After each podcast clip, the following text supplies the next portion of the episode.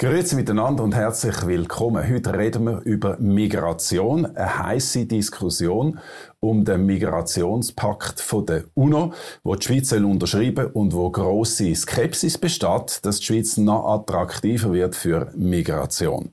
Ich rede darüber mit dem Eduard Gnesa. Er ist der ehemalige Direktor vom Bundesamt für Migration und langjähriger ehemaliger Sonderbotschafter für Migrationszusammenarbeit. Mit anderen Worten, es gibt wahrscheinlich kaum jemanden, der das Dossier und die Thematik besser kennt und sie jahrelang verfolgt hat. Herzlich willkommen, Herr Gnesa. Schön, dass Sie da sind. Danke für die Einladung. Danke vielmals. Sie zuerst mit einer privaten Frage will ich anfangen. Auf einer Skala von 1 bis 10. Sie sind ja pensioniert. Wie geht es Ihnen? Ja, auf dem 10 würde ich sagen. 100% gut. Dermaßen privilegiert, wir Pensionierten die Jungen und auch die Leute, die noch arbeiten müssen oder eben daheim arbeiten müssen, die Studenten, die da in ständig in dem Zoom müssen sein. Ich denke viel an die und da haben wir es eigentlich gut. Vor allem auch dann, wenn man natürlich gesund ist und ein grosses Glück hat, wenn ich das jetzt die erste Impfung auch schon hatte. Sie haben die erste Impfung gehabt ja. wartet auf ja, die zweite. Das ist es so, ja. Sehr gut. Wann haben Sie die zweite? Im 4. Mai. Haben Sie Kinder und Enkel? Enkelkind, ja. Ich habe zwei Töchter und äh, zwei Enkelbuben. Und da kann ich eben ein bisschen mehr mit denen sein. Das freut mich sehr. Das gönne ich Ihnen sehr. Sie haben eine lange Karriere im Staat als, als Beamter, als Spitzenbeamter gehabt. Ich will Sie etwas Persönliches fragen, wenn wir über Migration reden. Wenn Sie jetzt so am Abend, äh, ein bisschen später noch, in einem grossen Bahnhof aus dem Zug steigen und Sie sehen Afrikaner, die am Bahnhof sich aufhalten, rumhängen, würden die einen Leute sagen, Schwarzafrikaner oder auch andere, die meisten sind wahrscheinlich im Moment aus Eritrea oder auch aus Nigeria oder so, Stört Sie das? Hey, das stört mich nicht. Es würde mich dann stören, wenn ich merke, vom Bahnhof gehe, oder? Da ist irgendwie ein Gerangel los oder sie streiten miteinander. Dann würde mich das stören, dann würde die Polizei anrufen. Oder wenn jemand verletzt ist und ich mir das im Alter noch zutraue, oder? Würde ich dann beistehen. Die Situation kann es geben, aber das ist nicht die Regel. Ich habe das noch nie erlebt, persönlich. Sie würden es nicht äh, wahrnehmen als irgendein Zeichen, ein öffentliches Zeichen, dass etwas nicht optimal läuft mit unserer äh, Migrationspolitik? Nein, das würde ich nicht sagen. Also wenn das eine Ansammlung ist, wie äh, zu meiner Zeit, jetzt eine Situation gegeben auf dem Bahnhof in Aarau. Und dort haben die Leute nicht einmal mehr ins Restaurant rein dürfen, weil drumherum alles Drogenhändler.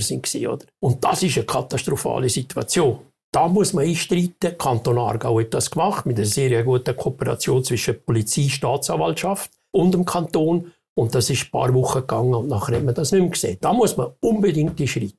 Das Thema kommt neu jetzt in Aktualität über durch den sogenannten Migrationspakt von der UNO. Ich habe es erwähnt, wo interessanterweise die Heftigkeit der Reaktionen auch vom Parlament offenbar auch Sie überrascht hat. Das hat mich sehr überrascht, weil die UNO hat mehrere so Dokumente in den letzten Jahren erlassen, wo, wo die Schweiz, der Bundesrat, der da dazu zuständig ist, ja gesagt hat. Ich möchte einfach, wenn Sie erlauben, ganz kurz auf diesen Pakt äh, die Geschichte ganz kurz erwähnen. Sie erinnern sich, dass im 2015 ein grosse Migrationsströme sind nach Europa, vor also allem die nach grosse, Deutschland. Die grosse Flüchtlingswellen genau. eigentlich, wo die, eine Million, sagt man, ah, Leute genau. Äh, nach Deutschland Wir haben ist. vor dem Syrien-Krise gehabt. Dann hat der damalige Präsident Obama alle Regierungschefs der Welt eingeladen auf, auf, auf New York, um einisch Syrer und den Flüchtlingen zu helfen, also finanzielle äh, sogenannte Donnerkonferenzen. Aber auch, um zu sagen, hätten wir die nötigen Instrumente zur Kooperation in so wichtigen Fragen. Die Staaten sind alle einverstanden gewesen, auch die USA, alle damals, dass man zwei Pakte machen soll. Einen, der Flüchtlingspakt, und der andere der Migrationspakt. Also, wenn wir also dass man also unterscheiden zwischen Flüchtlingen, genau. die eigentlich Verfolgte sind, und wie definieren Sie Migranten? Genau. Flüchtlinge, die verfolgt sind, für auf das zurückzukommen, und der Flüchtlingspakt, wo die Schweiz nachher im 2018 zugestimmt hat, basiert eben auf der Genfer Flüchtlingskonvention. Also man mhm. sieht dort schon, man hat etwas gehabt. Also wer politisch verfolgt ist, soll Schutz im anderen Land. Wo das ist das klassische Asyl. Klassisches Asyl. Ja. Und im, im Flüchtlingspakt hat man dann natürlich nachher auch noch technische Verbesserungen, äh, Verteilungsmechanismen rein da. Das hat Darum hat man das separat haben. Die Staaten mhm. haben darauf bestanden. Das ist ja auch nicht wahnsinnig umstritten. Also die Schweiz hat eine grosse humanitäre Tradition. ich glaube, was mich eben im Moment interessiert, ist ja das neue Phänomen von der globalen Migration, mhm. von der Wirtschaftsflüchtlinge, mhm. wo jetzt plötzlich die Schweiz auch international soll quasi einen neuen Teil leisten einen neuen Teil leisten. Wir leisten das ja eigentlich schon. Genau. Schauen Sie, der Migrationspakt, der Migrationspakt, man hat das erste Mal dort äh, einen Konsens gefunden. Warum? Die Herkunftsstaaten haben müssen zugestehen, dass auch qualifizierte Arbeitskräfte aus ihren Staaten allenfalls in industrialisierte Staaten wandern. Zweitens hat man ihnen aber auch zugestanden, dass die sogenannten Remissen, das sind 600 Milliarden Dollar pro Jahr, wo die Arbeitnehmenden von der Welt, also von den reichen Staaten, in die Arme zurückschicken. 600, 600 Milliarden, Milliarden Dollar. Dollar. Das sind viermal mehr als die ganze Entwicklungshilfe von der ganzen Welt. Viermal mhm. mehr. Mhm. Ah, das sind die Gelder, die quasi Leute zurückschicken in ihre ja, Heimatländer. Ja. ja. Also nur schon, wenn wir bei der Schweiz bleiben, man schätzt, dass das rund 15, 16 Milliarden sind wo Menschen, die in der Schweiz arbeiten, hier, Ausländer. Ja. Das ist aber natürlich auch der deutsche Professor, äh, wo, wo, wo seiner Familie in Köln Geld zurückschickt und der anerkannte Flüchtling, ja. äh, wo, wo Geld zurückschickt nach, nach Sri Lanka. Mhm. Zweitens haben die Transitstaaten dort gefunden, mal, wir stimmen dem Kompromiss auch zu, wir, weil wir wollen, dass die, dass die Schlepper, die Schle das Schleppertum aufhört, oder? Ja. Weil da sind wir in den Transitstaaten betroffen. Und jetzt reden wir von den von der entwickelten Staaten, auch von der Schweiz, die gefunden haben, wir wollen selber nach wie vor bestimmen, wer kann kommen. Also das ist so im Artikel 15c beschrieben, souverän. Mhm. Und zweitens äh, wollen wir, wollen wir äh, auch, aber auf der anderen Seite den Staaten wirtschaftlich und, und Entwicklungshilfe beistehen oder, in Zukunft. Das sind ja so die, die Kompromisse, die man, wo man dort äh, wo man dort erreicht hat in dem Migrationspakt. Und es ist sehr schmal, dass das gibt. Wie Sie vorhin ja. auch äh, gesagt haben, Flüchtlingspakt ist schon da gewesen und die Flüchtlingskonvention, mhm. aber man hat das auseinanderhalten. Okay, jetzt ist ja der, der Pakt ist eben umstritten. Das Parlament hat relativ schnell auf Abwehr gestellt. Wir kommen noch drauf. Sie sind ein Befürworter von dem Pakt und das ist jetzt so weit gegangen, dass Sie äh, auch einen Brief verfasst haben mit zwei äh, ähnlichen Kollegen, die in ähnlichen Funktionen waren, Jean-Daniel Gerber und Peter Arbenz, zuhanden vom Ständerat, wo am Donnerstag über das Thema äh, zusammensitzt. Warum haben Sie so einen Brief verfasst? Wir haben so einen Brief verfasst, weil wir gemerkt haben, dass es im Parlament große Unsicherheit gibt. Eben, weil es ist ein Migrationspakt, es ist nicht mehr ein Flüchtlingspakt. Was ist denn dort drin genau, oder? Da sind Normen drin, Ziele drin, 23 Ziele, die aber nicht verbindlich sind. Also der Staat soll mm. engagiert, äh, da muss ich einfach also es ist, äh, es ist ein unverbindliches Papier, aber über das reden wir noch. Ja. Es hat natürlich ja. seine Wirkung. Das hat seine Wirkung, aber die Wirkung ist für die Schweiz äh, relativ äh, problemlos zu akzeptieren, weil wir das ja schon machen. Und in Englisch heißt es, in Englisch, doch, in, ich sage Ihnen nachher, kommen wir sicher dann bei der mhm. Rückkehrpolitik auf das zurück. In Englisch heißt es we commit. Und im deutschen Text muss ich jetzt einfach sagen, leider ist das übersetzt worden, wir verpflichten uns. Und das wäre ja die, die deutsche Übersetzung, oder? Ja, von und, und die deutsche Übersetzung ist, ist nicht die offizielle, sondern die französische. Und Commit und Französisch heißt nous nous engageons. Das heisst mit anderen Worten, also wir engagieren wir uns. engagieren uns, um die Ziele zu erreichen. Ja. Legale Migration, geregelte Migration, ja. Rückkehrabkommen. Das erste Mal ist dem Pakt von allen Staaten anerkannt, dass man die eigenen Staatsangehörigen muss zurücknehmen muss. Ist noch nirgends so formuliert. Okay. Wir haben Eritrea, Syrien, Irak, Türkei, alle haben dem Pakt zugestimmt, 152 Staaten. Wenn wir in Zukunft, und das ist ein wichtiger Punkt für uns drei ehemalige Direktoren, Peter Arbenz, Jean-Daniel Gerber und mir, mich, wo die Abkommen ausgehandelt haben, Migrationspartnerschaften mit den Staaten, die werden sich auf den Pakt berufen und sagen, aber das sind doch die Ziele drin. Und die Schweiz ist einer der ganz wenigen Staaten, wo, wo, wo dem nicht zustimmt. Ansonsten wenn wir dann kommen und sagen, bitte schön, mit zu einer Migrationspartnerschaft gehört auch ein Rückkehrabkommen, haben wir auch die sechs Migrationspartnerschaften ja. funktionieren mit Rückübernahmeabkommen, dann ist das viel einfacher für die Staaten, mit uns zusammenzuarbeiten. Das ist unsere Befürchtung. Also Sie wollen eigentlich, dass das, äh, dass das unterschrieben wird von der Schweiz. Sie, Sie haben das Gefühl, dass das positiv wäre für die Schweiz, um es mal ganz grundsätzlich zu ja. sagen. Und jetzt schauen wir doch am besten die einzelnen Aspekte an ja. miteinander. Erstens würde mich interessieren, wenn da das keine wirkliche Verpflichtung ist, aber ein Engagement erwartet wird, dann heißt ja, dass das gleich äh, natürlich Druck besteht, dass die Schweiz die Sachen erfüllt. Das ist richtig, aber die Sachen erfüllen wir heute schon, mit Ausnahme von zwei Bestimmungen, wo der mhm. Bundesrat wird einen Vorbehalt machen. Mhm. Äh, bei einem geht es darum, dass äh, die, die Inhaftierung oder, bei, bei, bei Jugendlichen nicht, mehr, nicht kann stattfinden Und dort äh, wird der Bundesrat einfach einen Vorbehalt machen und sagen, in der Schweiz kann man die schon inhaftieren, Ausschaffungshaft nehmen, in sehr seltenen Fällen, ab 15 ja. Jahren. Der Bundesrat hat in seiner Botschaft jede Bestimmung genau analysiert und sagt auch in den meisten Bestimmungen, dass wir das schon anwenden. Heute, was Aber dort drin ist. Das ist eigentlich der Punkt, den ich nicht verstehe. Wenn wir das ja schon anwenden und ich würde sogar einen Schritt weitergehen und sagen, wir, wir sind ja vorbildlicher als viele andere Länder mit unserer Ausländer- und äh, Asylpolitik. Wieso müssen wir dann noch so ein Papier unterschreiben? Wir müssen das Papier unterschreiben, weil die anderen Staaten erwartet, dass man auf den anerkannten Grundsätzen, das sind Grundsätze, wo man anerkennt, Ziele, wo man miteinander anerkennt, dass man auf einem, so einem Papier kann arbeiten kann. Wenn Sie jetzt in eine Konferenz gehen oder beziehungsweise in eine bilaterale Verhandlungen mit Nigeria, mit Marokko, also mit Marokko, 100% sicher, dann wird man sagen, wir reden gerne mit der Schweiz über das, Visapolitik, wir können über Rückkehr reden, aber auf der Basis von diesen anerkannten Grundsätzen, die Schweiz haben wir gemerkt, ist nicht unter den 152. Ich sage, das kann zum Nachteil werden. Und von ist, daher, ist das wirklich so? Weil die Schweiz, das tut mich auch in anderen Diskussionen immer interessant, man hat immer in den, auf internationaler Ebene von unseren Spitzendiplomaten, die operieren immer so mit dem, ja, das könnte schwierig werden für uns, wenn wir das Rahmenabkommen nicht unterzeichnet, haben wir die und die Nachteile. Ich staune immer ein bisschen, wir sind ja in einer starken Position, weil wir ja, wie gesagt, eigentlich mehr machen als die meisten anderen. Nein, wir sind nicht in einer starken Position, gerade in diesem Bereich, oder? Haben wir Erfolg gehabt mit dem Migrationsabkommen, Migrationspartnerschaft, jetzt mit der äh, strategischen Verknüpfung Migration und Entwicklung. Da sind wir gut drauf, auf, auf gutem Weg, oder? Finde ich auch. Aber in gewissen Verhandlungen kommen halt die internationalen Gremien zusammen. Ich sage Ihnen jetzt im Migrationspakt Folgendes. Die internationale Organisation Migration ist in Genf. UNHCR ist in Genf, ILO, Internationale Arbeitsorganisation in Genf. Die Musik im Migrationsbereich spielt in Genf und nicht in New York. Dort werden zukünftige Projekte gemacht, Koordination, Migration mit asiatischen Ländern, mit südamerikanischen, mit afrikanischen. Die Schweiz sitzt nicht am Tisch. Können wir auch nicht mitreden.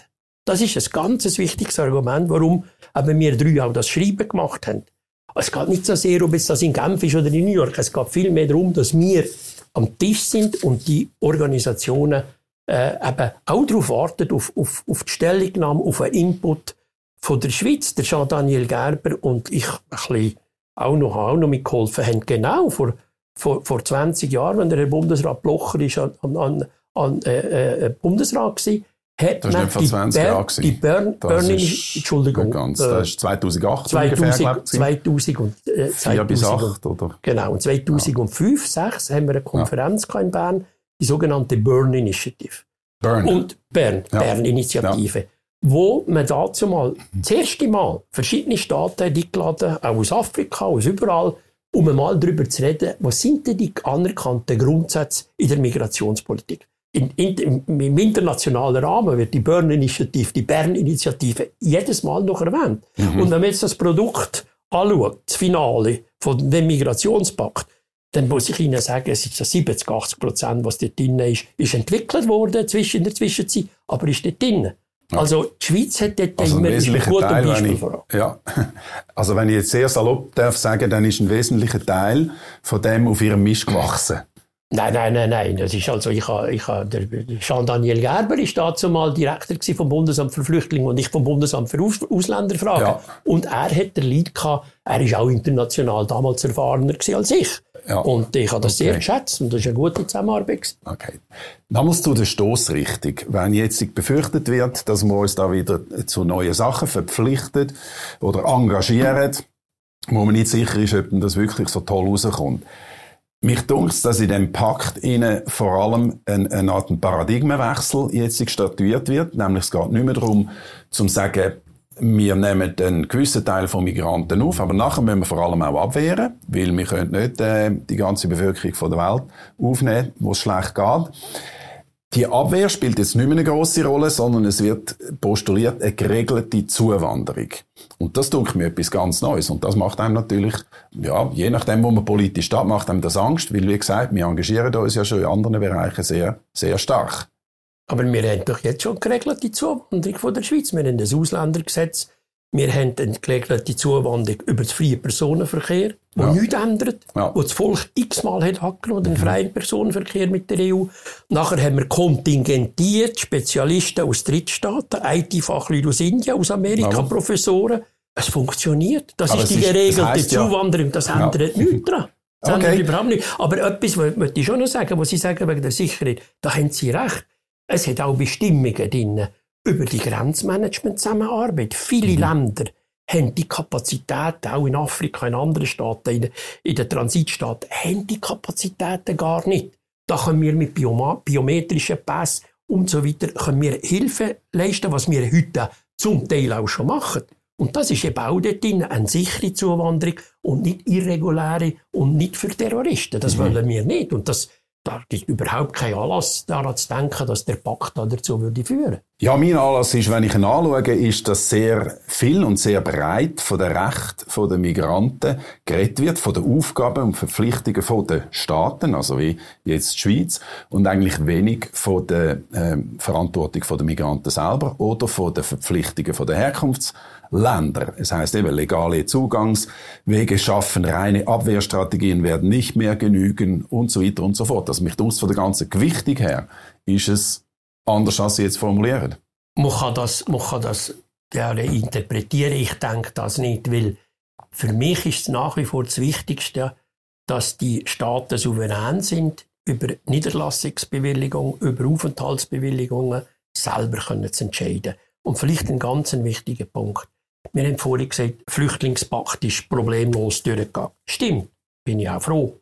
Aber der Flüchtlingspakt und die Genfer Flüchtlingskonvention betreffen die Leute, oder, die gemäss Flüchtlingskonvention anerkannt sind. Jetzt, was passiert denn mit den Leuten, die auf dem Weg sind, zum Beispiel auf Europa, am Mittelmeer, äh, äh, vertrinken? Äh, wo, wo, Menschen, wo sind die Menschenrechte in Libyen, in diesen Camps? Da können wir doch nicht die Augen verschließen. Also wir haben in der Schweiz einfach die drei Werte, oder? Äh, wo heissen Sicherheit, äh, Wirtschaft, freundliche Arbe äh, Migrationspolitik und Solidarität. Die stehen in der Verfassung, die mhm. drei. Und aufgrund von diesen drei Werten haben wir die Gesetze gemacht und sind im internationalen Bereich tätig. Ich bin vollkommen einverstanden. Die Frage ist ja, wenn man sagt, okay, jetzt schauen wir doch mal ein bisschen das gesamte Bild an, was die Schweiz sowieso schon macht. Wir haben einen äh, Ausländeranteil von etwa 25 Prozent, leben sehr gut mit dem. Wir engagieren uns sehr stark in der Entwicklungshilfe. Das heißt, unser Budget in der Entwicklungshilfe ist äh, plus minus 3 Milliarden pro Jahr. Das muss man sich mal vor Augen halten. Das sind 3000 Millionen Schweizer Franken, mhm. wo wir uns schon engagieren. In diesen Ländern zum Beispiel. Und das ist natürlich schon die Frage, wo ist, wie viel Verpflichtung müssen wir da wahrnehmen? Aber Sie nehmen immer das Wort Verpflichtung äh, äh, auf und äh, da bin ich einfach dagegen. Sie finden das Wort Englisch Obligation, wo wörtlich ist Verpflichtung, finden Sie nirgends in dem Pakt, sondern wir, wir engagieren uns im Ziel, Menschenrechte bei der Migration äh, zu schützen. Das haben wir in der Schweiz. Wir haben das Ziel zum Beispiel, dass man Rassismus bekämpft. Wir haben das Ziel, dass man Menschenhandel, Menschenschmuggel bekämpft. Das macht die Schweiz mit, mit, mit innerstaatlichen Gesetzen schon. Also von diesen 23 Zielen, wenn Sie das in der Botschaft mhm. nachlesen, mhm. ist das alles drin. Und Sie haben, recht, Sie haben völlig berechtigt die Frage gestellt, ja, aber wenn wir das machen, wieso äh, wieso müssen wir da beitreten, wenn wir das schon heute machen? Und nur eines, ich wiederhole mich hier gern, es ist einfach im internationalen Diskurs, im, im, im, wenn man im internationalen Verhandlungen ist, es gibt, gibt gewisse, zum Beispiel die Antirassismuskonvention von der UNO oder mhm. die, die, die ganze Frage von der, von der äh, äh von Genozidkonvention.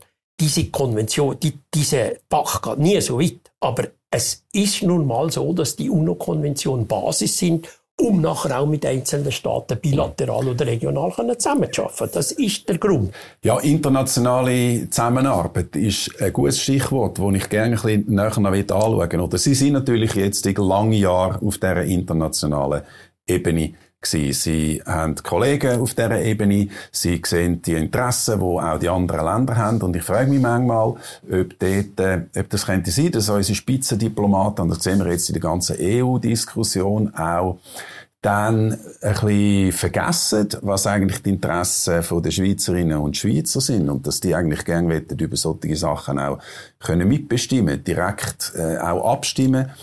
Und nicht, dass das einfach zwischen den Beamten äh, auf internationaler Ebene entschieden wird. Gut, also wenn, wenn es ein völkerrechtlicher Vertrag ist oder wenn es ein Gesetz ist, wo die Schweiz jetzt, sagen wir, von dem Pakt etwas würde übernehmen, die eine oder andere Bestimmung in ein nationales Gesetz, dann ist es selbstverständlich, dass das Parlament und, und, und das Volk muss abstimmen.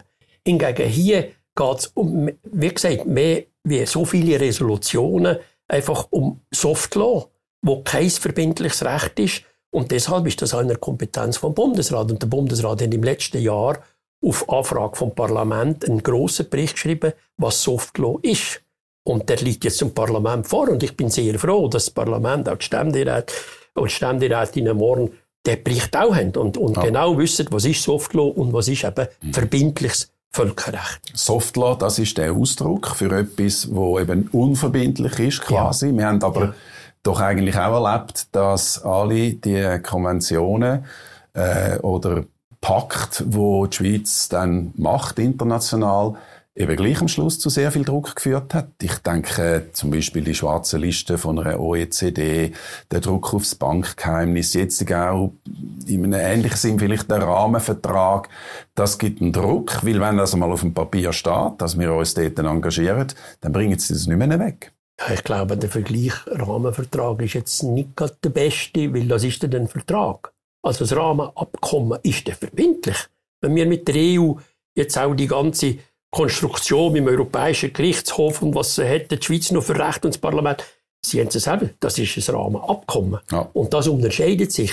Äh, wo darf, man, darf ich gleich schnell einhaken ja, da, weil Sie ja. haben aber gleich ein Element, wie sagen wir jetzt zum Beispiel die Unionsbürgerrichtlinie, wo nachher mhm. ein europäisches Bürgerrecht postuliert wird, wo jetzt die Schweiz eigentlich nicht will, wo man dann einfach ausklammert, über das wird man jetzt nicht reden, weil es zu schwierig ist in den Verhandlungen, aber es steht dann eben im Raum. Da bin ich gleicher Meinung wie Sie. Also was Unionsbürgerrechtlinie ist, habe ich eine Position, wo ich einfach sage, wir sind, die Schweiz ist nicht Mitglied von der EU. Also bin ich nicht Bürger von der EU. Deshalb finde ich, der freie Personenverkehr kann man jetzt nicht einfach gar ergänzen und sagen, jetzt ist die Unionsbürgerrechtlinie auch noch drin. Und ich kann mich da dazu im Moment nicht äußern, weil Frau Leu ist in Brüssel jetzt am Verhandeln. Ja. Und ich hoffe, obwohl das Unionsbürgerrecht äh, Linie nicht im Rahmenabkommen explizit erwähnt ist. Die gibt es dort nicht. Gibt es gewisse Befürchtungen in der Schweiz, dass man die könnte oder müsste, müsste übernehmen. Mhm. Das ist mit dem, mit dem Migrationspakt nicht der Fall, weil dort die Bestimmungen, die dort drin sind, noch eines, oder? Man kann das in der Botschaft vom Bundesrat nachlesen. Die erfüllen wir schon. Und da, mhm. da geht nichts ins Gesetz hinein. Auch das, was von den Journalistinnen und Journalisten befürchtet worden ist. Äh, ich habe am Anfang gesagt, das finde ich richtig, dass sie die Hand erheben wegen dem sogenannten Antirassismus- oder Diskriminierungsartikel im Artikel 17 vom Migrationspakt. Aber auch dort, man hat nachher auch von den Journalistinnen und Journalisten nicht mehr gehört. Das müssen Sie ja schnell erklären, glaube Das kann ich Ihnen erklären. Es heisst dort drinnen im Pakt, dass äh, Medien, staatliche Medien, wie uns jetzt in der Schweiz Radio Fernsehen, dass wenn die rassistisch, immer wieder rassistisch und diskriminierend einfach mit Migrantinnen und Migranten umgehen, oder, dass die keine Subventionen sollen mehr kriegen vom gleichen Staat, oder? Ja. Das steht dort drin und da hat es am Anfang ziemlich einen Aufschrei von Journalistinnen und Journalisten, die ja, gefunden haben, da, muss, da müssen wir echt schon ein bisschen dran schauen. Ja. Und ich habe wirklich das ein bisschen näher angeschaut als das Bundesamt für Justiz. Und wir haben in der Antirassismusnorm vom 261 StGB und im Artikel 4 Radio-Fernsehgesetz ganz explizit das drin, dass das nicht geht und dass das strafbar ist. Also hat das jetzt keine Gut, Auswirkung aber jetzt ist eben so eine Befürchtung, dass das nachher in dem Pakt steht und dass irgendwann wir eben, weil wir uns engagieren, das gleich nicht umsetzen. Nein, wir müssen das nicht umsetzen, weil wir haben sie in den Gesetz schon drin. Also wir erfüllen das schon voll und ganz. Das ist jetzt ein Beispiel, Okay. wo ich am Anfang gefunden habe, dass, da kann man ruhig kritisch sein, aber wenn Ja. man es genauer anschaut, ist das für die Schweiz kein Problem. Ich habe eine andere Frage. Wenn wir äh, Sachen unterzeichnen, sind wir ja sehr pflichtbewusst. Wir äh, halten uns an die Verträge, die wir unterzeichnen, was man ja von anderen Partnern nicht immer kann sagen. Ich nehme jetzt das neue Beispiel. Zum Beispiel äh, gibt es so einen Pakt, wo auch vorgesehen ist von der EU, Migrationspakt, von der EU-Kommission raus. Und die EU ist jetzt in den letzten Jahren, ja gerade in der Flüchtlingskrise zum Beispiel, 2015, ja nicht ein verlässlicher und ein glaubwürdiger Partner gewesen. Gewisse Staaten haben sich gar nicht beteiligt an den Flüchtlingsverpflichtungen, andere schon. Und im Moment, wenn wir jetzt äh, mit der Türkei schauen, dann habe ich das Gefühl, da zählt nicht das Recht, sondern da zählt Machtpolitik. Die Türkei hat es jetzt in der Hand, zu sagen, wie viele Flüchtlinge das sie nach Europa äh, quasi. Und da habe ich einfach das Gefühl, also wenn man es jetzt sehr krass sagt, der Pakt ist das Papier nicht wert. Ich habe dort eine, äh, eine andere äh, Position, wobei äh, Ihre kritische äh, Bemerkungen ich zum Teil auch habe. Also, was wird die Kommission, die im letzten September mit dem Entwurf ist, an die Öffentlichkeit? Also wir reden jetzt vom, nicht Vom vom EU, UNO, sondern vom, EU. Das ist wichtig. Das ist vielleicht jetzt noch nicht so klar geworden. Es Ja. gibt eigentlich nebst dem, wo wir jetzt immer diskutieren, neben dem UNO, Ja. Migrationspakt eben einen von der EU. Und die EU hat natürlich jetzt einfach auch noch äh, eine goldige Hand in der, in, der, in der Bezeichnung von dem Pakt gehabt, dass sie dem nicht sagen Pakt, sondern Paket. Asyl- und Migrationspaket. Also, Was ist für Sie der Unterschied? ich, ich sehe ihn nur im Moment noch nicht. Für die Schweiz gibt es natürlich schon einen Unterschied, da komme ich darauf zurück. Vielleicht die drei Punkte, wo, wo, wo, äh, wo in dem EU, also die Idee dahinter ist, dass es das erste Mal die Aussengrenzen müssen besser gesichert werden. Und da ist die Schweiz dafür, und da glaube ich, da finden sich alle Staaten, weil die Philosophie von der freien Personenverkehr bedingt, oder, wenn man keine innerste Grenzen hat zwischen unseren Staaten, und die Schweiz ist da dabei bei Schengen und Dublin, dass man die Aussengrenzen besser schützen. Ich glaube, das ist unbestritten. Und der zweite Punkt ist der Verteilungsmechanismus, oder?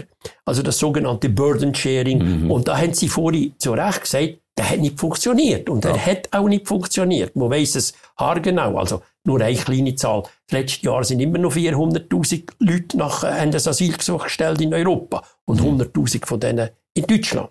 Also ein Viertel, oder? Ja. Und das heisst mit anderen Worten, nach wie vor Ungarn wird nicht, Polen wird nicht. Und da bin ich skeptisch, ob das wird funktionieren. Und der dritte Punkt, wo ich, wo ich finde, da wird wahrscheinlich die EU doch äh, auch viel Geld in die Hand nehmen. Das, sind, das ist die ganze Zusammenarbeit eben mit den Herkunfts- und, und Transitstaaten. Weil, wenn Brüssel weiss, wie man in Bern weiss, wenn man die Situation in Afrika anschaut, wenn man die, die, die äh, ehemaligen Fluchtursachen, die immer noch gelten, Krieg, äh, Umweltzerstörung und so weiter, jetzt noch zusätzlich mit Covid-19 gesehen, was auf uns zu wird kommen, auch mit zu, zusätzlicher Migration, zusätzlicher Asylgesuch, das bestreitet niemand, dann muss man dort in diesen Staaten mehr machen. Und ich glaube, in dem Punkt Zusammenarbeit äh, mit, äh, mit Herkunfts- und Transitstaaten wird mehr gemacht werden. Und das ist auch im, im Interesse von der Schweiz. Und da werden wir, glaube ich, so wie es Bern entschieden hat, Parlament und Bundesrat mit der internationalen Zusammenarbeit, Verknüpfung Migration äh, und Entwicklung und Wirtschaftshilfe, glaube ich, ist man da auf, auf dem richtigen Weg. Schauen wir doch das ein bisschen äh, genauer an, was wirklich etwas bringt und was nicht. Man hat ja, Sie haben es erwähnt, kurz, eigentlich eine neue Strategie definiert. Ich glaube, unter dem Bundesrat Gassis ist das vor allem vorangetrieben worden, dass man sagt, wir tun, äh, Migrationspolitik mit der Entwicklungshilfe verbinden strategisch. Das heißt, wir helfen auch vor Ort. Wir schauen, dass es in diesen in diesen Ländern Verbesserungen gibt, wo sich die Schweiz engagiert, in der Hoffnung, dass wir nachher weniger Migration haben für die Schweiz. Die Frage ist, ob das tatsächlich funktioniert. Können Sie uns ein Beispiel geben, dass Sie das Gefühl haben, dass, weil das sind so grosse Probleme in diesen Ländern, dass ich mich manchmal frage, was kann da die Schweiz überhaupt ausrichten? Mal, ich glaube, es gibt, es gibt ganz gute Beispiele. Also, äh, ich habe das Glück gehabt, damals äh, mehrere Migrationspartnerschaften auszuhandeln. Also in Tunesien, nach 2011. sind aus Tunesien 1000, 2000 Jugendliche gekommen, die überhaupt keine Asylgründe hatten. Also mit der Genfer Konvention, mit unserem Asylgesetz nichts zu tun mhm. Wie, also eigentlich die, die Art von Migranten, genau. wo wir jetzt auch davon reden, also nicht ja, politische Flüchtlinge. Nicht die politischen Flüchtlinge. Die haben zurück müssen. Wenn sie kein Rückübernahmeabkommen haben, was machen wir dort? Ich kann mich erinnern, dass wir eine Delegation hatten, die mit der Frau Galmire damals äh, sofort nach, äh, nach, nach dem Umsturz von der Ali-Regierung sind nach Tunesien gegangen mit ihr und dann haben wir mit der Regierung geredet und es verschiedene Punkte gegeben. Man hat sich geeinigt auf, auf, auf, auf, auf drei Punkte. Wirtschaftliche Zusammenarbeit, politische Hilfe bei der Demokratisierung und drittens Migration und Entwicklung. Und aufgrund von der Migration und Entwicklung habe ich dann dürfen ein, ein, ein Abkommen aushandeln. Und in dem Abkommen kann man eben nicht mehr wie früher sagen, wir machen das Rückübernahmeabkommen äh, und fertig. Sondern man muss mit, mit ihnen darüber reden, von, auf, auf Augenhöhe, mhm. was haben denn ihr für Interessen? Das sind da Interessen von Bordermanagement, also Grenzmanagement, von, von Biometriepass, von wirtschaftlicher Hilfe, äh, von zum Beispiel gestrandeten Migranten und Migrantinnen in Tunesien und in Marokko, die nicht mehr weiterkommen nach Europa, aber auch nicht mehr zurückkommen. Mhm. Da haben wir in der Schweiz gesagt, wir helfen, also wir machen Projekte, dass sie können zurück, zurückkommen in Subsahara, ja. in die Staaten. Da haben wir geholfen und ja. geholfen finanzieren. Ja. Und das gibt ein Päckchen, oder, wo man über reguläre, irreguläre Migration, Bekämpfung, Menschenhandel, mhm. Entwicklung und so weiter miteinander redet und das aufs Papier bringt und alle sechs Monate mit Experten zusammenkommt. Die, die wichtigste Punkt, wenn ich das noch darf sagen, warum das, das funktioniert, die Migrationspartnerschaft, und da jetzt Evaluationen dazu, ist, dass der, ist der Gesamtregierungsansatz. Ich bin jetzt noch ab und zu eingeladen worden in andere Regierungen, zu sagen, was ist der Gesamtregierungsansatz. Problem ist, dass Ministerien, auch in Deutschland, in Norwegen, in anderen Staaten, in Portugal, das Außenministerium macht alles. Oder das Justizministerium macht alles. Aber zusammenarbeiten tun sie nicht. Und die Schweiz hat seit 2011 ein ganz gutes funktionierendes System. Auf dem ist dann auch die, die strategische Verknüpfung gestanden. Und jetzt das Wichtigste, was wahrscheinlich auch viele Zuschauerinnen und Zuschauer wollen wissen, ja, und sind die Interessen der Schweizer jetzt da in diesen Migrationspartnerschaften berücksichtigt mhm. worden? Ja, man kann die Statistiken anschauen, die Asylgesuche von Nigerianern, die noch vor zehn Jahren hier viel im Drogenbereich sind rum waren, von diesen jungen Tunesiern und so weiter, von diesen Balkanstaaten, haben wir quasi kein Asylgesuch mehr. Mhm. Und das, War, ist, das warum? ist auch, ja. Warum? Weil in diesen Rücken, weil dort auch äh, Bestandteil von der Migrationspartnerschaft ist immer ein Rückübernahmeabkommen. Mhm. Und dort verpflichtet sich die Staaten auch zwangsweise äh, Leute zurückzunehmen. Ja. Wenn sie nämlich das nicht haben, die Drohung, also Gottes Name, jetzt haben wir alles probiert, sie müssen jetzt zurück, nach unserem Gesetz, sie müssen jetzt zurückgehen ja. und sie haben die zwangsweise Rückschaffung. Auch für wenige, das sind ganz wenige, wenn sie das nicht haben, dann werden die Leute hier sein, in der Nothilfe, in der Fürsorge, werden wieder irregulär weiterwandern in andere europäische das heisst, Länder. Ist keine, Möglichkeit, ist keine Lösung. Keine Lösung Aber Sie haben jetzt die, natürlich Länder genommen, oder natürlich, Sie haben jetzt Länder genommen, wo das gut funktioniert. Ich kenne die Situation in Eritrea ein bisschen. Ich bin eine Woche als Reporter in Eritrea gewesen. Das ist äh, nicht so eine kooperative Regierung. Ähm, man kennt sie eigentlich als Diktatur bezeichnen. Und nach wie vor meine Skepsis ist, dass bei solchen Ländern sie im Grunde genommen auch Papier unterschreiben aber dass es nachher halt nicht funktioniert. Punkt Eritrea haben Sie recht. Ich bin auch äh, im Auftrag von der DEZA äh, in, in Eritrea gewesen. Ich habe dort äh, mit einem Kollegen äh, die drei, vier Berufsbildungsprojekte, die wir da gemacht haben, evaluiert. Zwei sind nicht so gut gelaufen. Eins ist recht gut gelaufen und läuft jetzt noch. Zur Erklärung auch, ja. genau. Die Schweiz ja. ist auch dort vor Ort engagiert, versucht auch vor Ort zu helfen mit Projekten für Jugendliche, also Ausbildung, genau. Berufsbildung. Genau. Man hat ja. dazu mal im ich glaube, es ist irgendwo vor, vor circa zehn Jahren. Früher war DEZA da, gewesen, der Entwicklungshilfe. Dann ist DEZA mit, auch deutsche Entwicklungshilfe, amerikanische, sind mhm. rausgegangen. Man hat eigentlich Weil, aufgegeben. Man hat gesagt, es ist sinnlos, es, es, bringt nichts. Und nachher hat es hier in der Schweiz die, die Zunahme von, von eritreischen Flüchtlingen, jetzt im Moment sind die Asylgesuche total dumm, aber eine Zeit lang... Aus Eritrea. Aus Eritrea ja. gibt es fast keine Asylgesuche mehr. Das sind nur noch äh, Geburten hier in der Schweiz, die da in die Zahlen reinkommen, oder allenfalls Familienzusammenführung. Aber sonst gibt es fast im Moment keine, keine neuen Asylgesuche. Mhm. Aber wir haben in der Schweiz vielleicht 50'000 Jetzt, das ist jetzt eine Schätzung, oder? Ja. Als anerkannte Flüchtlinge und derige, die schon... Zahl von 40'000 ja, im, im, Kopf, aber... Irgendwo ja. bei den 50'000. Und sie, sie haben recht, die, die, die Entwicklungshilfe hätte nicht mehr weitergehen können.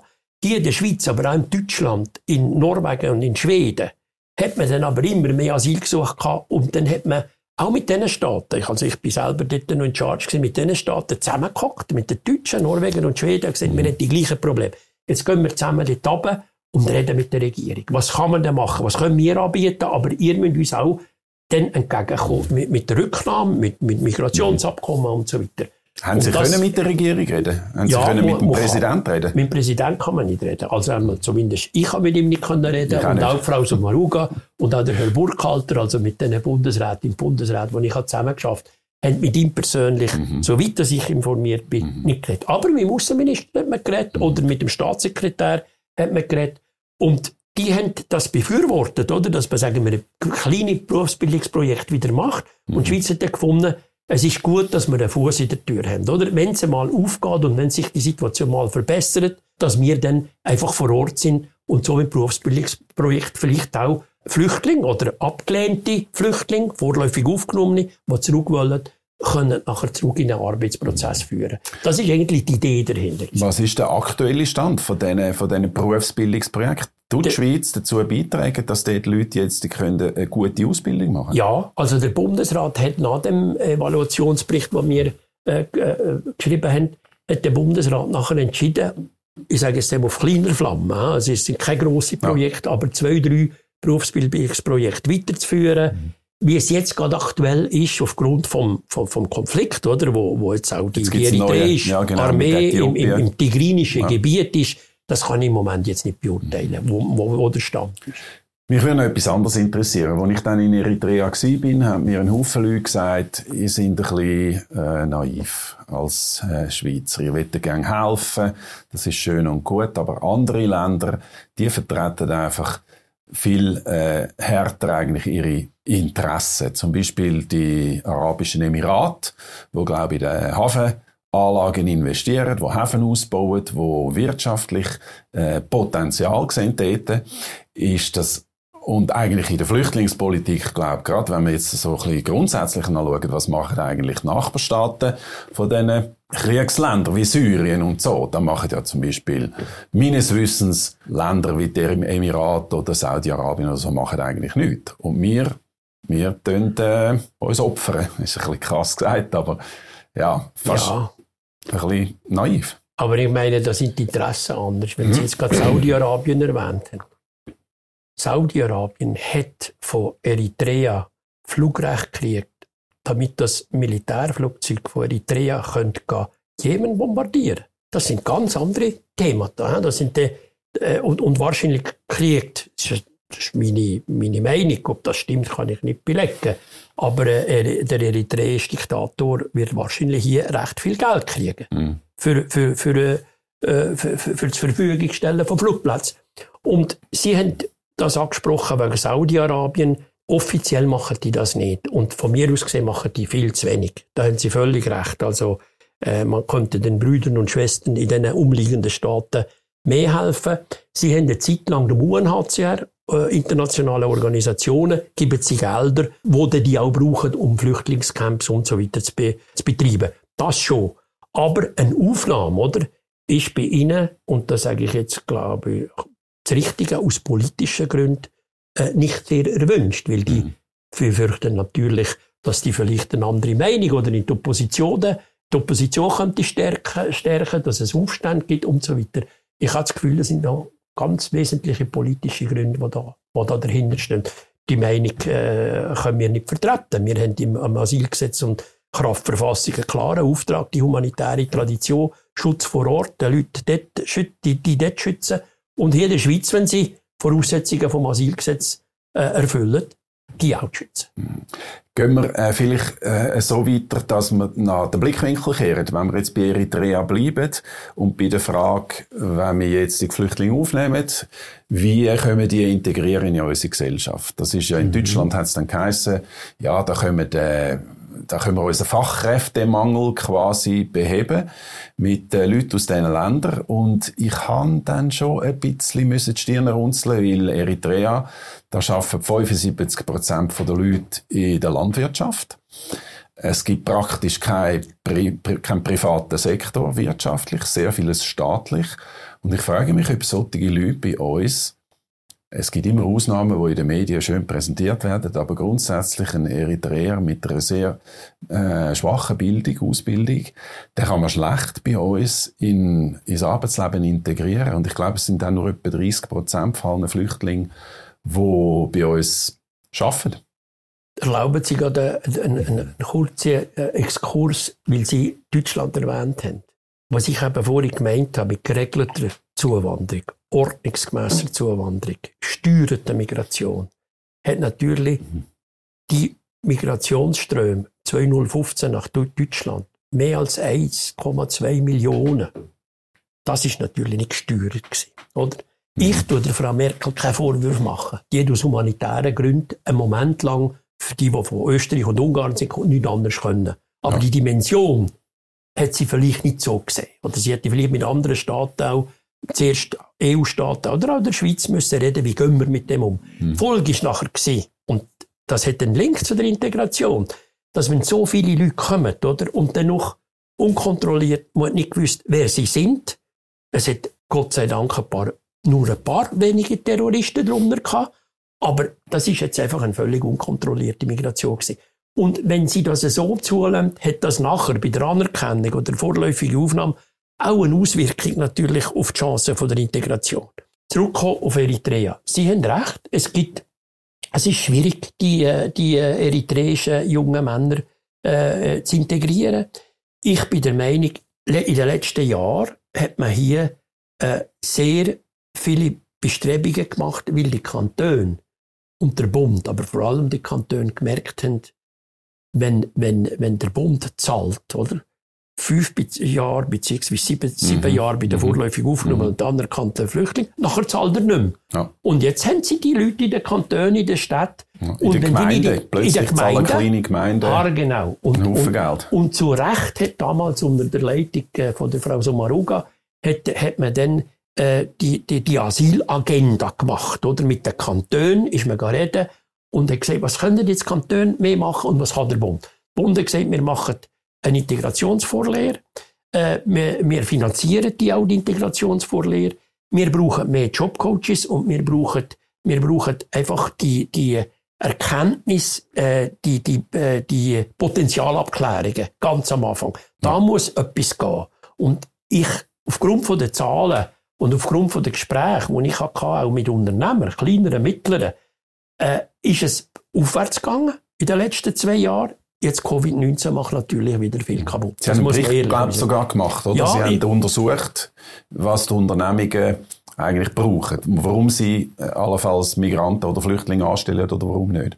Genau. Und das ist auch ein kleines Märchen in gewissen politischen Kreisen, dass die Unternehmer die nicht wollen. Selbstverständlich wollen die Unternehmer die, die suchen Arbeitskräfte. Mhm. Ich meine, wenn, wenn Anfangsjahr 10.000 Lehrstellen frei sind und Ende Jahr sind immer noch 7.000 Lehrstellen frei, dann ist das doch auch das Zeichen, dass die Arbeitgeber wollen, äh, wollen junge Leute. Also Aber, dem zweifle ich eigentlich gar nicht, sondern jetzt ja. kommt die, die, die heiße Kartoffel ist eben, funktioniert das? Das ist genau Ländern? In, ich muss Ihnen sagen, es funktioniert dann, wenn die Kantone die Anstrengungen weiterführen und sie haben es schon recht gut gemacht jetzt, Früher hätte ein Arbeitgeber unter Umständen zu drei verschiedenen Ämtern müssen gehen. Integrationsdelegierte, Asylkoordinator, also kompliziert. Äh, RAF, kompliziert. Mhm. Das sind Kantone jetzt einfach eine Ansprechperson, weil der Arbeitgeber will nicht das, will nicht zu verschiedenen Ämtern gehen. Der sagt, ich, ich nehme jetzt diesen jungen Mann aus Syrien, oder? Der ist IT-Fachmann, der hat mal ein Studium angefangen irgendwo und der will ich jetzt, oder? Und da hat man jetzt die Erleichterungen über die Integrationsvorlehre, Jobcoaching und so weiter hat man eingeführt. Und die Zahlen sind aufgegangen.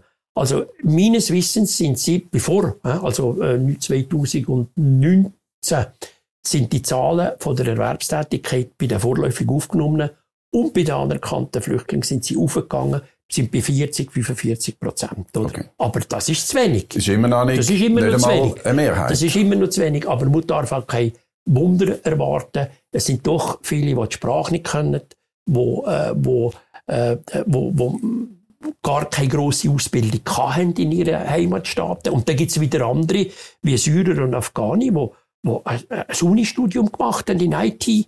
Wo jetzt gibt es so einen jungen Mann in Bern, hat Power Coders gegründet, oder? Mhm. Und hat gefunden, alle Flüchtlinge, die etwas verstehen von IT, sollen sich melden. Hat die ausgebildet hat, glaube ich, eine Erfolgsquote, dass 80 Prozent von denen heute einen Job haben. Mhm. Das ist Das ist ja super. Und das an dem, gut, an dem kritisiert das, ja niemand etwas. Also das, das wetten wir gerne. Es geht darum, dass wir können, äh, so viele Leute wie möglich integrieren können. Sie haben ähm, ein paar Sachen erwähnt, wo Faktoren sind, dass wir mit mehr Migration müssen rechnen in der Schweiz, auch mit steigenden Asylzahlen. Sie haben ähm, ähm, Covid-19 jetzt als aktuelles Thema erwähnt, aber es gibt auch ganz andere Gründe, nebst den klassischen Asylgründen. Klimawandel ist zum Beispiel das Thema. Können Sie das ein bisschen illustrieren? Was müssen wir uns vorstellen, was da passiert? Wir hören ja, dass immer noch in äh, Subsahara-Afrika wir ein, riesige, ein riesiges Bevölkerungswachstum haben und die drängen, die Leute drängen nach Europa. Das ist richtig. Es hat letztens ein Wissenschaftler äh, eine Studie herausgegeben äh, und die Weltbank hat die, glaube ich, übernommen, dass man sagt, äh, Europa hat in 20, 25 Jahren 450 Millionen Einwohner und Afrika 2,6 Milliarden. Wenn von diesen 2,6 Milliarden nur 1% nach Europa kommt, sind das 25 Millionen. Wie geht man mit dem um? Und die Situation in den Staaten ist im Moment noch viel schlimmer. Es sind 20 Millionen Arbeitsplätze sind verloren gegangen. Die Leute Jetzt können auch wegen Covid-19, ja. ja. Und die Leute äh, die können die Kinder nicht mehr in die Schule schicken. Äh, die Kranken, also die Spitäler sind voll und so weiter. Das sind schon alles Gründe, wo man muss eine gewisse Befürchtung haben, dass wenn sie in Europa, oder, dann mit Covid-19 mal sollte fertig sein, wo wir alle hoffen, dass natürlich Leute dann erst recht sagen, wir gehen in die sichere, in die sichere Staaten. Das ist also, also weil, die Leute sagen, äh, weil die Leute sagen, ich will nicht krank werden in meinem ja. eigenen Land, ich, ja. ich gehe nach Europa. Und, und vor allem dort auch, wenn, wenn, wenn, wenn über, über die WHO in Genf und über die internationale Gemeinschaft diesen Staaten nicht genügend Impfstoff gegeben wird. Ich meine, bis jetzt 90 Prozent der Impfstoff, Impfstoff sind an Leute gegangen, wie wir in der Schweiz oder in Europa oder in industrialisierte Staaten. 90 Prozent. Die anderen haben 10 Prozent gekriegt bis jetzt. Also da ist, da ist, äh, da ist eine gewisse Gefahr da, dass äh, die Migration wegen dem steigt. Und deshalb wird die Schweiz in einem Punkt, wo wir vordiskutiert haben, äh, Grenzen, Grenzüberwachung auch vermehrte, mit Frontex verstärken und so weiter. Da macht ja der Bundesrat auch mit. Und das ist auch richtig. Und das heißt jetzt nicht, das ist inhuman, sondern wir können uns einfach auch wegen Covid-19, aber auch wegen Terrorismus und wegen irregulärer Migration nicht leisten, mhm. dass einfach Millionen nach Europa kommen, weil dann zerbricht auch unser ganzes Sozialsystem in diesen Staaten. Das muss man ganz klar sehen. Äh, der Collier, wo ein Migrationsforscher ist, hat eigentlich gesagt, Migration ist weder, weder, weder schlecht noch gut, oder? Sondern Migration beurteilt sich, was bringt sie den Herkunftsstaaten und was bringt sie den Industriestaaten. Und ich würde nur beifügen, als drittes Win-Win-Win-Situation, was bringt sie dem einzelnen Migrant und der einzelnen Migrantin. Das ist vollkommen berechtigt. Mm, eine Frage, die viel diskutiert wird, ist, ob wir tatsächlich auch unsere Interessen genug äh, durchsetzen und die Migrationen so steuern, dass wir Leute bekommen, die längerfristig auch unseren Wohlstand mittragen und fördern. Das heißt hochqualifizierte Leute. Äh, und dann wird der Vergleich gemacht zu Nationen wie Kanada oder Australien, wo das offenbar besser machen. Ob die das besser machen, wage ich zu bezweifeln. Ich bin damals als Direktor nach Kanada und sage Chapeau. Kanada hat eine Willkommenskultur, äh, hat das Punktesystem. Ich finde das gut. Ich finde das das Beste. Habe ich damals Also. Punktesystem heisst, man schaut auch, was jemand mitbringt. Richtig. Ob es auch Kanada dient. Und gibt die Punkte. Ja. Und ob es auch Kanada dient. Je länger dass ich in dem Kanada das untersucht habe, habe ich gefunden, bei der Integration, Sprachkurs und so weiter, rapid schnell, da sind sie sehr gut. Da sind sie weit voraus, also vor allen europäischen Staaten. Aber ich habe dann müssen merken, dass zum Beispiel in, einem, in einer Hotelrezeption ein Rumän geschafft hat, der mir sagt, er sei Ingenieur. Er hat das Ingenieurstudium abgeschlossen, hat aber keine Chance, das wieder irgendwie mit gewissen Kursen, die er nur müsste zusätzlich machen das zu erreichen. Also die Berufsverbände in Kanada äh, tun, äh, sie, sie sind da nicht ganz so einverstanden immer. Und, und, äh, und das Zweite ist, was mir am Punktesystem nicht gefällt, ist, Sie können sagen, 50.000 kommen jetzt, die haben die Punkte, oder? Mhm. Schreinerei bis zum Professor und, und, und, und äh, Doktor und so weiter. Aber die haben dann keine Stelle. Wenn sie kommen, haben sie keine Stelle. Und da bin ich eben der Meinung, haben wir ein sehr ein gutes System. Wenn wir jetzt in der Schweiz IT-Arbeitnehmer, äh, äh, die sehr qualifiziert sind, aus Neu-Delhi reinkommen, dann müssen die zuerst eine Stelle haben. Und dann geht zuerst noch Wartis zum Beispiel zum Kanton Basel-Stadt und ja. sagt, haben wir noch ein Kontingent? Er sagt, ja, wir haben für Hochqualifizierte noch ein Kontingent. Aber es ist 3% sind das pro Jahr von allen, die in die Schweiz mhm. können arbeiten 66% sind aus der EU und 3% sind nur kontingentiert. Ja. Das sind Kontingente zwischen 5 und 8.000. Ja. Und da wäre ich jetzt der Meinung, und ich hoffe, dass der Bundesrat den Bericht, auf, äh, wo der Herr äh, FDP-Nationalrat Nantermo gestellt hat, äh, wie man denn mit dem umgeht in Zukunft oder ja. Hochqualifizierte aus, ja. Sta aus anderen Staaten. Äh, ich bin sehr gespannt auf den Bericht und ich wäre der Meinung, die Schweiz wird, äh, wird, äh, wird äh, äh, den Zug verpassen, wenn wir einfach in gewissen Berufsgattungen nicht mehr Qualifizierte, da geht es jetzt nicht um Flüchtlinge und ja, um irreguläre, äh, gehen holen. Ich kann Ihnen das Beispiel vielleicht noch mhm. von den, von den Pflegefachkräften erwähnen.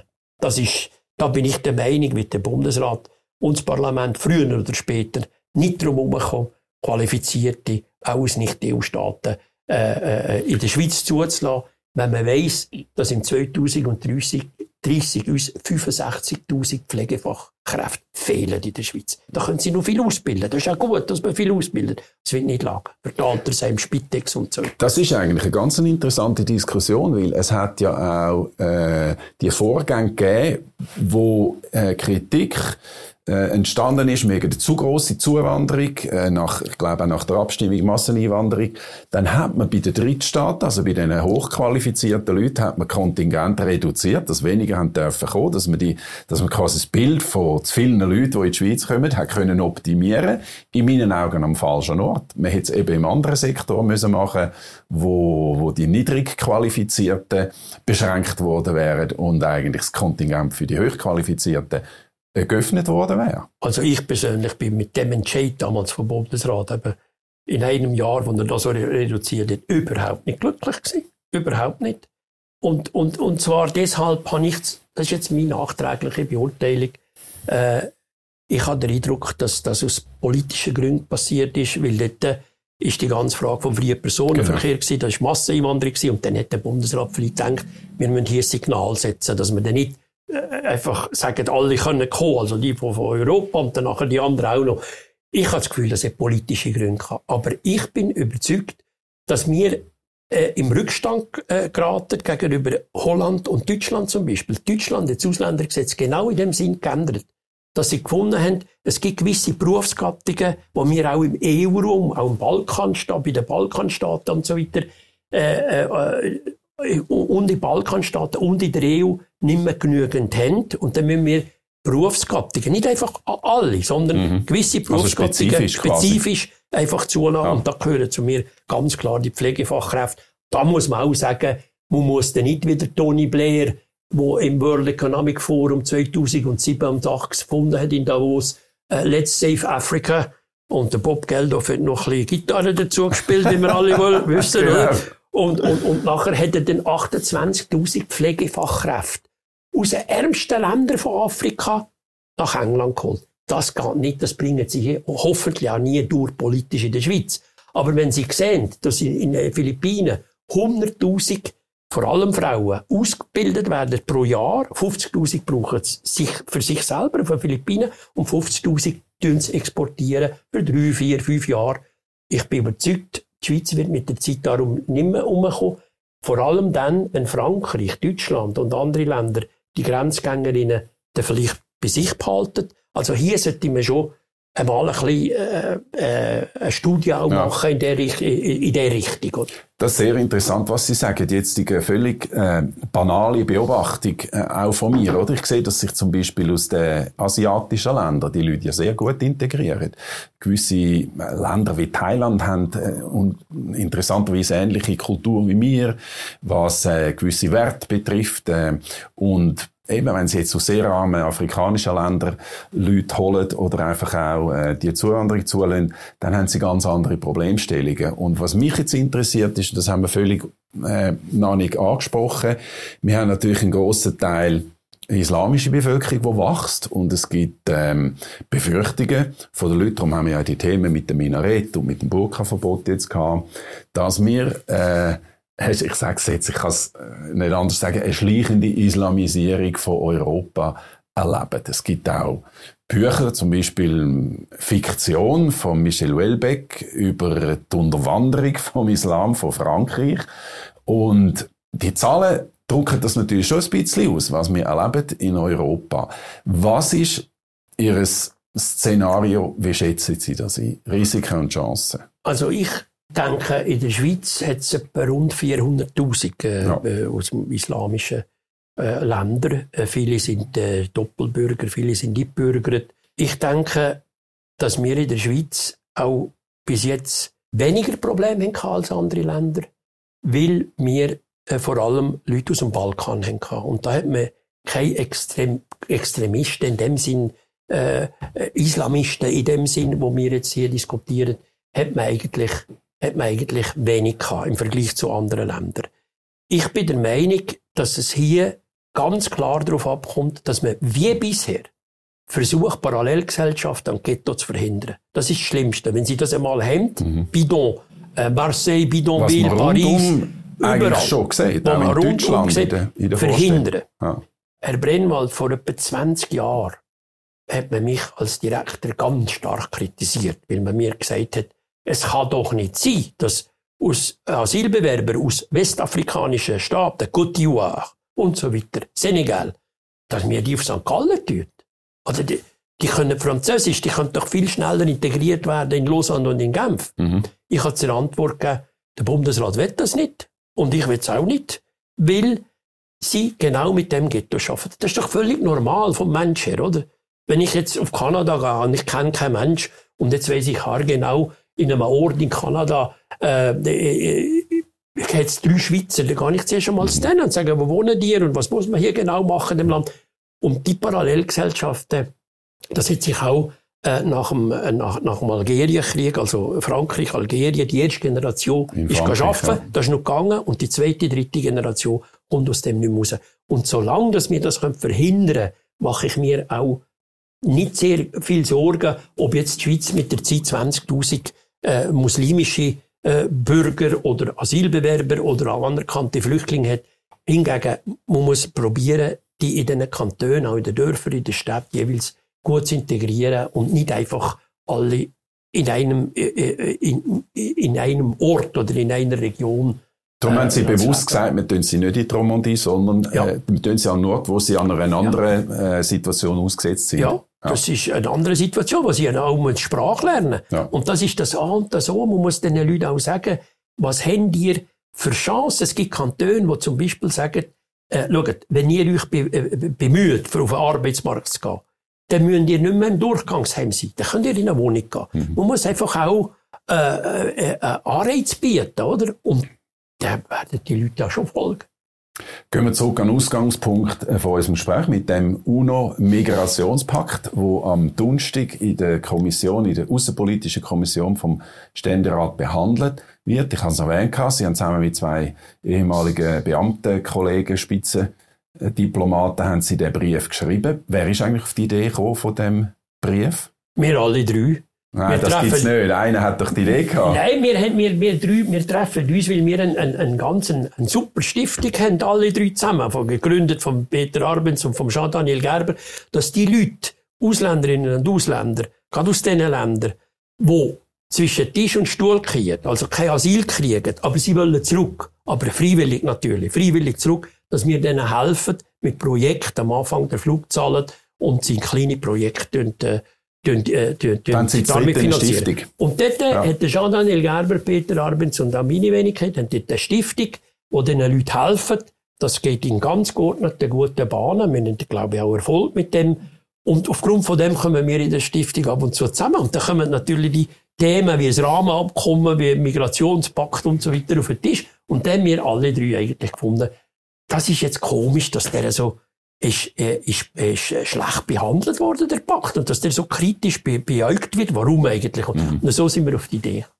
Eine Frage vielleicht gleich noch, weil äh, wir haben das Thema, oder meine Kollegen beim Nebelspalter haben das Thema auch aufgenommen. Es heißt ja, oder sie sagen ja auch, dass äh, der Pakt eigentlich nichts anderes macht, als was wir sowieso schon haben und was unserer Migrationspolitik entspricht. Ist es nicht so, dass es da doch ein paar interessante Abweichungen gibt, dass zum Beispiel Flüchtlinge ähm, sofort Zugang haben zu unserem Sozialsystem oder dass der Familienzug anders gestaltet wird? Nein, das kann ich total, das kann ich, das kann ich völlig ausschließen.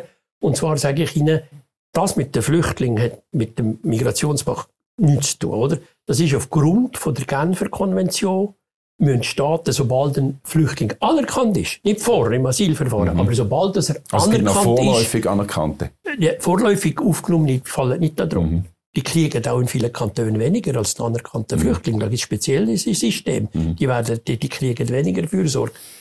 Aber die anerkannten Flüchtlinge, aber das ist seit, seit 30 Jahren so. Also ja. das ist aufgrund von der Konvention. Und mit dem Familiennachzug überhaupt nicht. Das ist im Ausländergesetz ganz klar geregelt. Wer kann die Familie nachziehen, was muss er leisten. Hat er eine Wohnung? Hat er genug Einkommen? Und so weiter.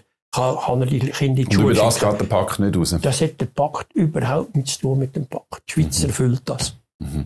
Also Parlamentarierinnen und Parlamentarier sind skeptisch, äh, namentlich zum Beispiel Doris Fiala oder auch der Beat Rieder. Sie haben jetzt den Brief geschrieben, mal schauen, wie viel Einfluss das, das hat. Was, äh, wie geht das noch weiter, ganz kurz zum Schluss, das Thema jetzt? Ja, das also wir Thema, werden nicht können darüber abstimmen. Das Thema, das geht, das, das Thema geht, äh, geht, äh, geht so weiter, dass es jetzt dann äh, nach der Kommission positiv oder negativ oder was auch immer ins Plenum vom Ständerat kommt, dann in die Kommission Nationalrat, dann ins Plenum vom Nationalrat und dann wird es einen Entscheid geben. Und dann muss der Bundesrat aufgrund von der Reaktion vom Parlament dann sagen, stimmen wir jetzt dem zu oder wir lassen der sein, das Parlament will es nicht, obwohl der Bundesrat Kompetenz hat, rechtlich. Aber er wird sicher auch äh, politisch Rücksicht nehmen auf die Meinung vom Parlament. Das hoffe ich auch. Wäre wahrscheinlich vom Sping Fingerspitzengefühl her ja. nicht schlecht, oder? Ja, Wenn man das noch ein bisschen demokratischer würde abstützen Das ist richtig. Das Parlament hat jetzt das wollen, den Bericht und die Botschaft. Jetzt haben sie es auf dem Tisch und können jeden Artikel genau nachlesen und am Schluss dafür sein oder dagegen. Ich bin sehr gespannt. Danke vielmals. Ich mache da einen Schlusspunkt mit Ihnen, Herr Gnesa. Sehr herzlichen Dank, dass Sie da sind, sich den, zum Teil auch kritische Fragen gestellt haben. Ich wünsche Ihnen alles Gute. Sie sind weiterhin tätig, selbstständig als Berater in dem Gebiet. Danke, dass Sie da sind. Dankeschön für das Gespräch, Herr Reinhold. Was genau. ich noch sagen ist auch, dass äh, die Gespräche nicht nur in Form von Videos können, äh, geschaut werden zwar als Videos auch auf YouTube später, aber dass man die auch hören kann als Podcast. Sie werden verbreitet auf Apple, auf Spotify und so weiter. Die Informationen finden Sie dann gleich oder auch jetzt schon. Wir sind permanent am Ausbauen auf unserer Webseite. Danke vielmals fürs Zuschauen. Ade miteinander.